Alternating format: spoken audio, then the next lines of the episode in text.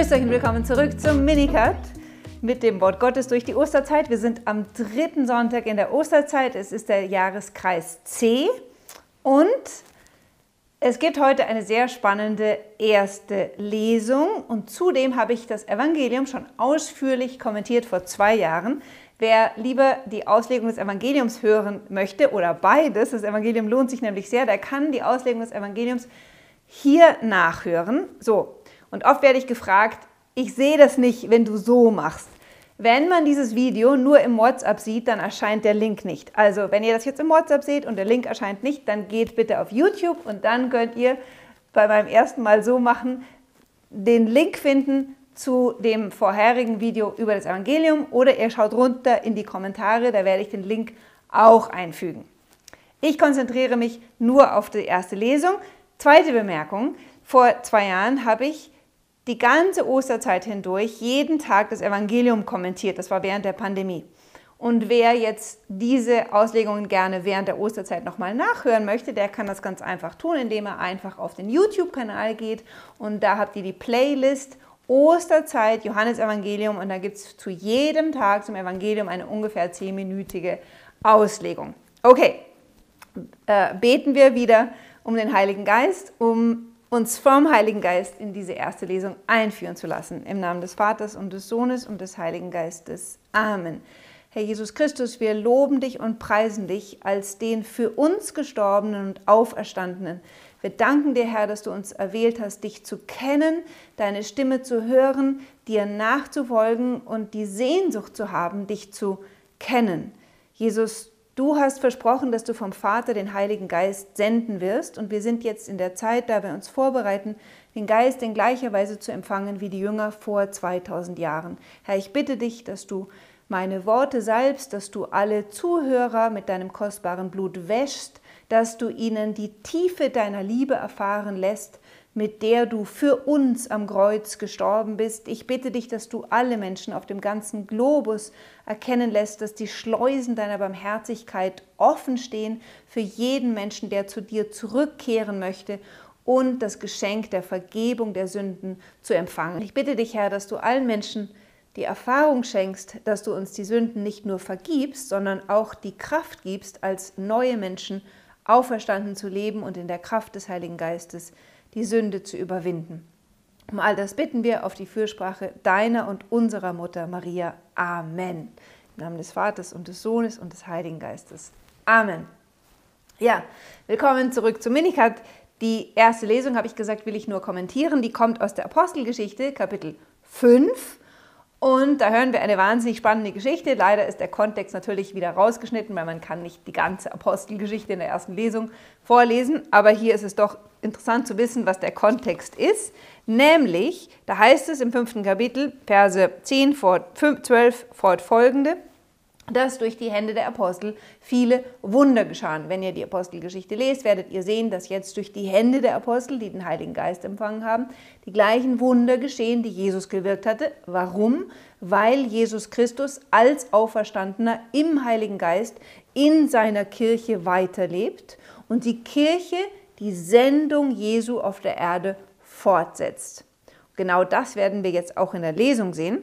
Doch zuvor, was ist der Kontext? Also die Jünger, die Apostel wirken lauter Wunder und wie schon zu Lebzeiten Jesu werden die hohen Priester eifersüchtig, schnappen sich die Apostel, schmeißen die ins Gefängnis, aber es kommt ein Engel in der Nacht, schließt die Gefängnistüren auf und lässt die Apostel wieder frei, sodass die Apostel am nächsten Tag wieder im Tempelbezirk sind und dort Jesus als den Auferstandenen verkünden. Daraufhin schicken die hohen Priester Tempelwächter und lassen die Apostel vor den Hohen Rat führen und machen ihnen Vorwürfe, dass sie das tun, was man ihnen verboten hatte, nämlich im Namen Jesu zu predigen.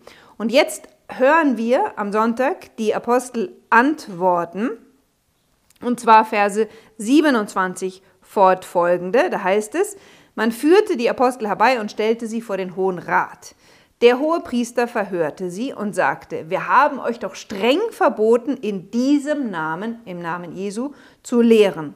Und siehe, ihr habt Jerusalem mit eurer Lehre erfüllt.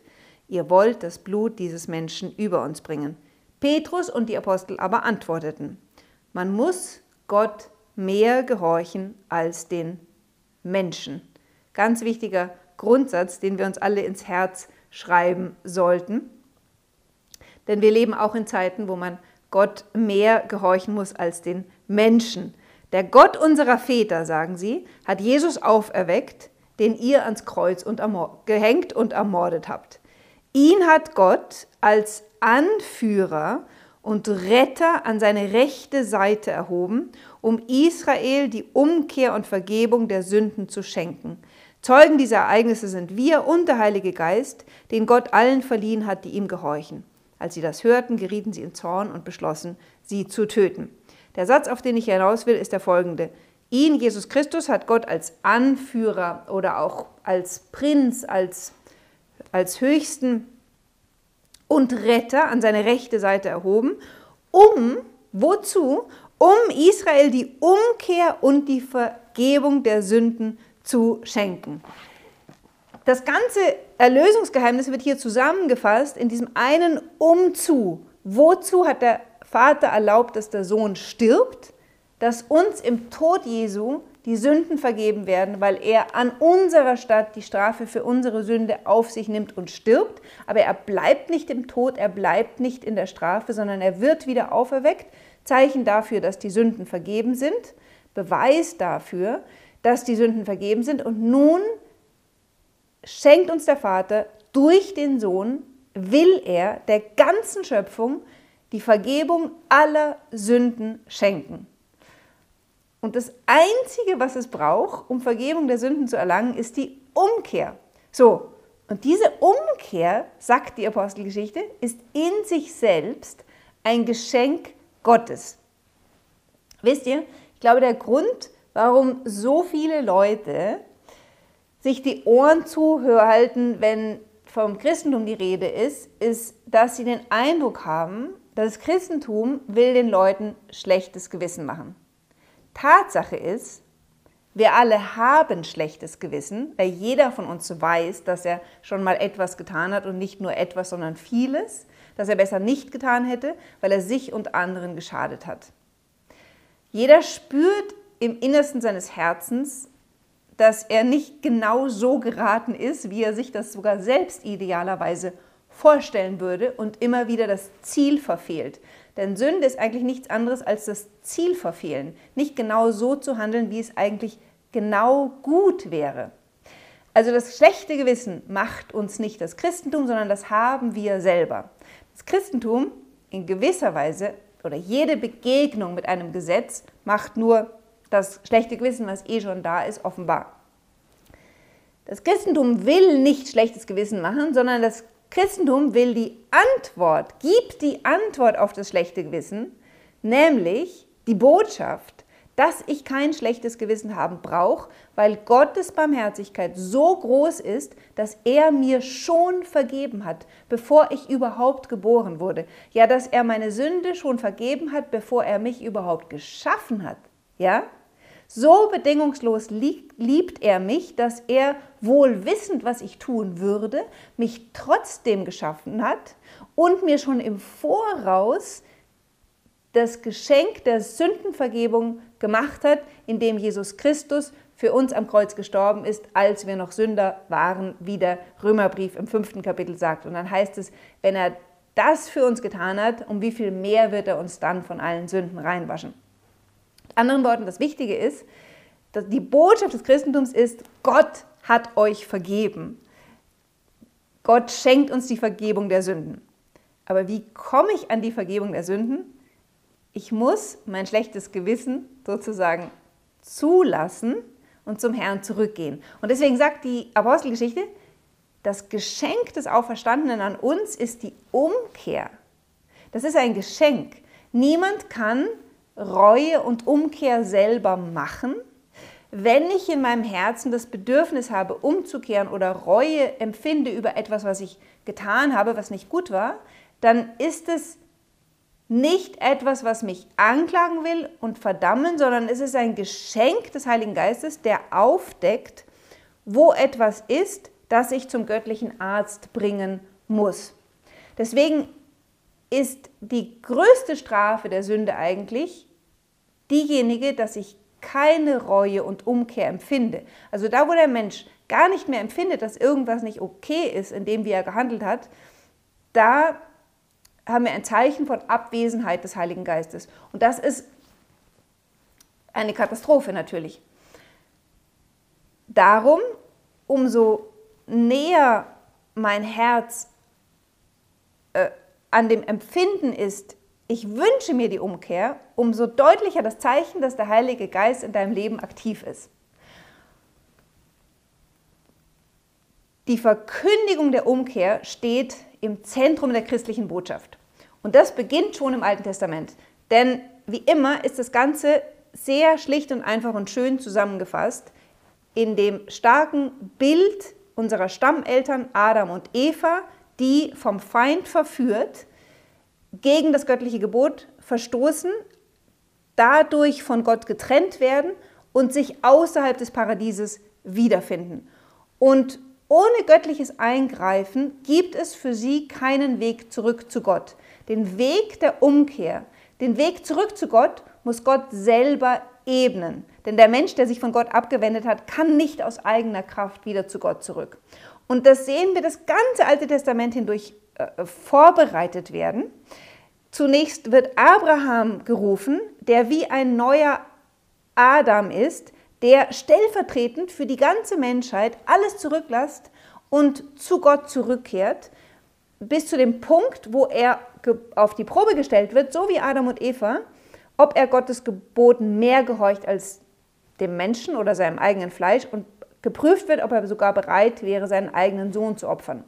Das muss er Gott sei Dank nicht. Er besteht den Test und damit wird Abraham zum Freund Gottes und derjenige, durch den uns dann schließlich der Nachkomme Jesus Christus geschenkt wird. Doch bevor Jesus Christus kommt, wird Abrahams Familie ausgeweitet auf das Volk Israel. Und Israel durch den Bund mit Gott am Sinai soll quasi ein zweiter neuer Adam werden. Also Gott macht einen Bund mit Israel, schenkt ihm die zehn Gebote und jetzt soll Israel das Volk sein, das der Menschheit den Weg zu Gott zurückweist, indem es das Gebot, das es von Gott empfangen hat, lebt und damit Zeugnis gibt für die Schönheit des Lebens, das sich ganz in Einklang mit Gott befindet und nach dem Gesetz Gottes bzw. dem Naturgesetz lebt. Aber Israel kann das nicht, weil es genauso wie wir alle verletzt ist von den Folgen der Erbsünde und seine ganze Geschichte hindurch sehen wir dieses sich immer wieder wiederholende, Gott vergibt, schenkt ihnen neue Gnaden und sie fallen wieder ab. Über tausend Jahre lehrt uns diese Geschichte Israels, dass der Mensch aus eigener Kraft nicht zu Gott zurück kann. Und dann wird Gott selber Mensch. Und jetzt ist ein ganz entscheidender Punkt im Leben Jesu, dass er an unserer Stelle die Umkehr lebt. Ja, Jesus verkündet, so wie alle Propheten des Alten Testaments, die Umkehr und lebt sie selber. Erstens, er geht für 40 Tage in die Wüste und widersteht all den Versuchungen, denen Israel nicht widerstanden hatte, denen wir nicht widerstehen. Er versteht, er widersteht den Versuchungen stellvertretend für uns. Er führt ein Leben der Buße. Er fastet, er lebt in Armut und in totalem Gehorsam dem Vater gegenüber. Nichts von dem hätte er für sich selber tun müssen, weil er vollkommen im Einklang mit dem Vater war. Aber er tut das alles an unserer Stadt um uns den Weg zum Vater zu öffnen. Er ist gleichsam wie der verlorene Sohn, der bis zum Schweinetrog geht und dann von der Tiefe des Schweinetrogs her wieder aufsteht und zum Vater zurück und von dort her nimmt er uns alle mit. Und weil er diesen Weg für uns gegangen ist, wird uns jetzt von ihm her, vom Vater her, die Gnade zuteil, dass wir den Weg zum Vater zurückgehen können. Und jetzt wird der Weg zurück zum Vater zu einem Weg der Freude, weil uns die Vergebung ja schon geschenkt ist. Das heißt, wenn ich mein Leben anschaue und merke, ah, jetzt habe ich wieder wirklich was gemacht, was an der Liebe vorbeigegangen ist, dann brauche ich nicht verzweifeln, denn ich weiß, Gott hat mir schon vergeben. Das Einzige, was ich tun muss, ist zu ihm hingehen und ihn um Verzeihung bitten und es wieder dem Herrn zurückschenken. Und ich bekomme die Gnade der Vergebung der Sünden und wieder die Versöhnung mit dem Herrn, die Fülle des Heiligen Geistes, um weitergehen zu können. Warum habe ich das jetzt alles so lang und breit entfaltet? Weil wir in einer Zeit leben, wo die wo manche Menschen in der Kirche nicht mehr Umkehr verkündigen, weil sie den Glauben an die Gnade verloren haben. Und das ist eigentlich das eigentliche Geheimnis von Ostern, ja, dass Jesus uns die Gnade geschenkt hat, aus der Vergebung aufstehen zu können und zu einem neuen Menschen zu werden. Und das ersehnen wir uns ja alle, ja. Also die Kirche, nicht die Kirche, die Kirche in sich ist heilig und die Kirche in sich hat durch alle Jahrhunderte Umkehr verkündet. Aber viele Glieder der Kirche heutzutage glauben nicht mehr an die zehn Gebote, glauben nicht mehr an die Gnade der Erneuerung des Menschen in Jesus Christus. Und anstatt Umkehr zu verkünden, machen sie genau das Gegenteil. Sie erklären die Sünde zur Tugend und damit verurteilen sie den Menschen, in der Gottabgeschiedenheit zu leben.